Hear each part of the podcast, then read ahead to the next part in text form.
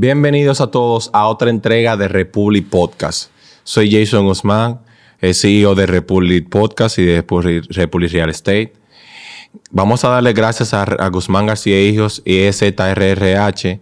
Eh, cualquier persona que esté interesado en recursos, en su manejo de recursos humanos, gestión financiera y demás, puede adquirir sus servicios, ya que ellos están ubicados en la avenida Barceló, Plaza Amsterdam Business, local 404 y lo pueden contactar al 809-831-3133. Guzmán García Hijos y EZRHH para el manejo de recursos humanos y de gestión o planificación financiera. En el día de hoy Estoy aquí porque quiero comentarles o quiero hablar sobre los cinco errores más comunes o, eh, que cometen los asesores inmobiliarios ante los clientes o al momento que un cliente eh, quiere comprar un inmueble. Pero empecemos con los errores o, puntos de mejoras que pueden tener un asesor inmobiliario. Eh, lo primero es que no creamos confianza. Por lo regular, nosotros no hacemos ningún vínculo eh, con el cliente, o algunos, no todos. Entonces mi recomendación sería, primero, cuando usted tenga una publicidad activa de un, con un cliente, sería bueno que esa persona o nosotros, en este caso, eh, nos acerquemos al cliente, podamos hacerle una entrevista para nosotros conocer al cliente, conocer su necesidad, conocer lo que está buscando del inmueble. Así, nosotros podemos asesorarlo de una manera efectiva. Entonces, otro error que pasa mucho, mucho es no escucha activa a las necesidades del cliente. Eh, muchas veces eh, los clientes nos dicen, ah, mira, yo necesito un apartamento de dos habitaciones, dos baños y el presupuesto son 150 mil dólares en tal zona. Pero nosotros empezamos a enviarle al cliente propiedades de de, de 200, de, 300, de 250. Por lo regular, hay veces, eh, casos muy escasos que los clientes eh, sí exceden su presupuesto cuando les gusta algo. Pero eh, tenemos que tener un poquito de cuidado cuando los clientes nos dicen a nosotros que quieren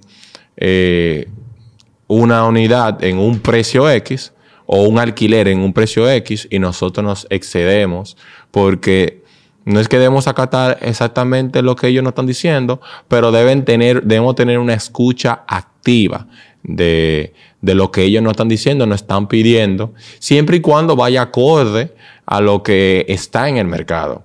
Eh, una, una, tercera, que es muy importante, es no comunicación constante de lo que están buscando.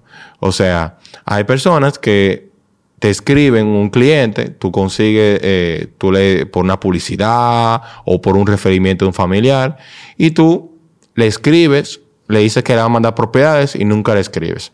Eso va muy mal en, en, base a lo que es la imagen tuya y la empresa a la cual colaboras, ya que el cliente puede sentirse de que no lo estás colaborando, de que no estás eh, siendo partícipe de un paso importante de lo que es la adquisición de su propiedad. Y la, cuarta es no manejo de los planes de pago y pasos para comprar. O sea, los clientes sí saben cuando una persona eh, no sabe cuáles son el ABCD, ¿verdad? O sea, la persona no sabe eh, cuáles son los planes de pago, eh, cuáles son los pasos para comprar, como yo dije en el, en el capítulo anterior o anteriormente había dicho cuáles son los pasos para el préstamo hipotecario. Eh, los clientes se dan de notar cuál es, que cuando tú no sabes cuáles son los pasos, los planes de pagos, el ABCD, ellos lo entienden de que hay un, hay un, hay una situación. Entonces, ellos eso sale, sale mal, o sea, porque ellos se dan cuenta de que tú no sabes. Y ya por último, pero no menos importante esos cinco pasos, cuando la persona no llega a tiempo. Cuando el asesor inmobiliario no llega a tiempo, el cliente se siente desmeritado porque tú no estás llegando a tiempo, no estás valorando su esfuerzo o su tiempo.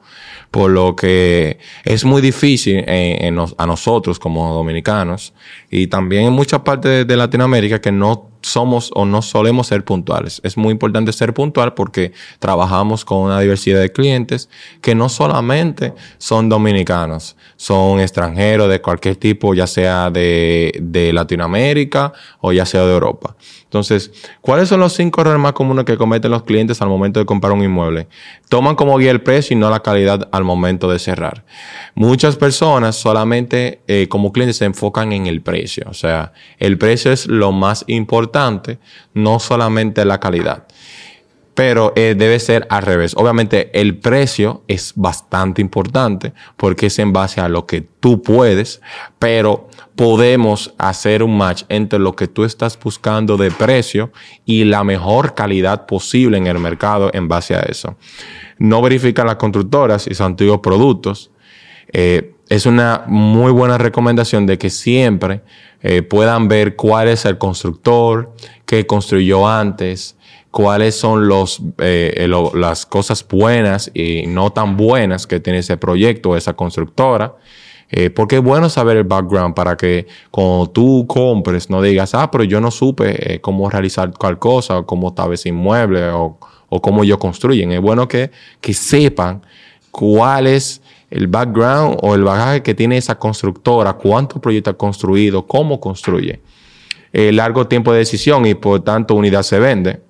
Eso es un error bastante común en los clientes de que ellos, tú le haces una presentación, ya sea un apartamento terminado o un apartamento en plano, y ellos entienden que el inmueble va a esperar por ellos. Pero así mismo como yo lo puedo presentar, hay muchísimos asesores inmobiliarios que están presentes eh, buscando para muchos clientes, diversos clientes que ellos tienen, al igual que el mío. Por lo tanto, muchos clientes se toman el tiempo eh, de una semana, dos semanas, un mes o meses o años para decidir la compra de un inmueble. No es que tampoco lo va a decidir de la noche a la mañana, pero eh, sería bueno de que cuando usted ve un inmueble que tiene el precio que busca, tiene las condiciones que busca y, cumple más del 50% de los requerimientos de lo que usted está buscando, pues usted tenga la, decisión, eh, toma la decisión de comprarlo en un periodo de 24 horas o 48 horas, pero no esperar una semana porque hay varias personas que están promoviendo el inmueble. Eh, poca, comunicación de sus necesidades ante los asesores. Por lo general, se da mucho de que los clientes no comunican eh, eh, las necesidades que tienen hacia los asesores. Pero eso tiene dos vertientes. Hay veces clientes que son un poco cerrados, o sea, son metódicos, o sea, ellos no quieren exponer tanto lo que ellos están buscando. Eh, ya sea por su personalidad, por cualquier cosa, pero también yo le puedo dar a eso un 50% de responsabilidad a que los asesores, hay muchos eh, asesores o vendedores que no están interesados en involucrar al cliente, en hacerle una entrevista, en hacerlo sentir parte del proceso, en hacerlo sentir familiar al proceso. Entonces, por lo general, lo que tratan es venderle. Pero muchas veces tú estás dando, una, dando palos a ciegas porque mayormente lo que ellos están buscando quizás no es lo que necesitan. Por eso que es bueno tener una buena comunicación con, el cliente. Y busca de inmuebles, de inmuebles con varios asesores inmobiliarios. Esta es la última y muy importante porque en mi vasta experiencia con, los clientes, eh, ya yo tengo seis años en este negocio, como había hablado anteriormente en el, en el, en el piloto, que si no lo han visto, lo pueden ver en el canal de Republic Podcast RD. Denle like, suscríbense y activen las notificaciones. Eh, en base a eso, muchos clientes le escriben a este asesor, a otro asesor y así sucesivamente. Pero por lo general, yo lo que le recomendaría a un cliente es lo siguiente. Sería bueno de que contactara a un asesor que conozca la zona en el o la zona en el cual está buscando. Porque eh, tener varios asesores, tú estás jugando con el tiempo de varios. Yo sé que hay muchos que no tienen la experiencia o no saben cómo manejar o enviarte eh, informaciones, pero cuando tú tienes un buen asesor, se nota. Cuando tú tienes un, un, un, asesor que no es bueno, también se nota.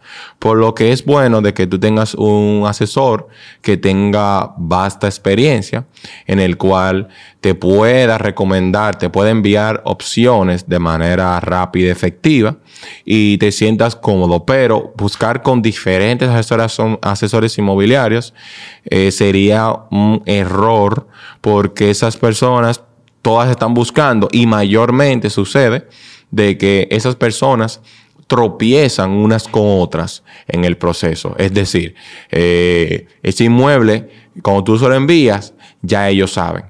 Eh, entonces, estamos, todo el mundo está haciendo un trabajo, obviamente, pero no sería bueno pisar el trabajo del otro y perder el tiempo. Sería bueno de que, si una, si, si es una recomendación mía, de que si tú vas a estar con un asesor, tú puedes estar máximo dos o tres, pero no puede ser eh, que pasa muchas veces que clientes estén con diferentes asesores inmobiliarios, o sea, más de cinco asesores inmobiliarios, y han visto ese inmueble, cuando se lo envían, ah, yo vi ese inmueble, ah, yo vi ese, yo vi este. Entonces, esas serían mis recomendaciones en base a esos cinco errores, tanto para los asesores como para los clientes. Este es Republic Podcast.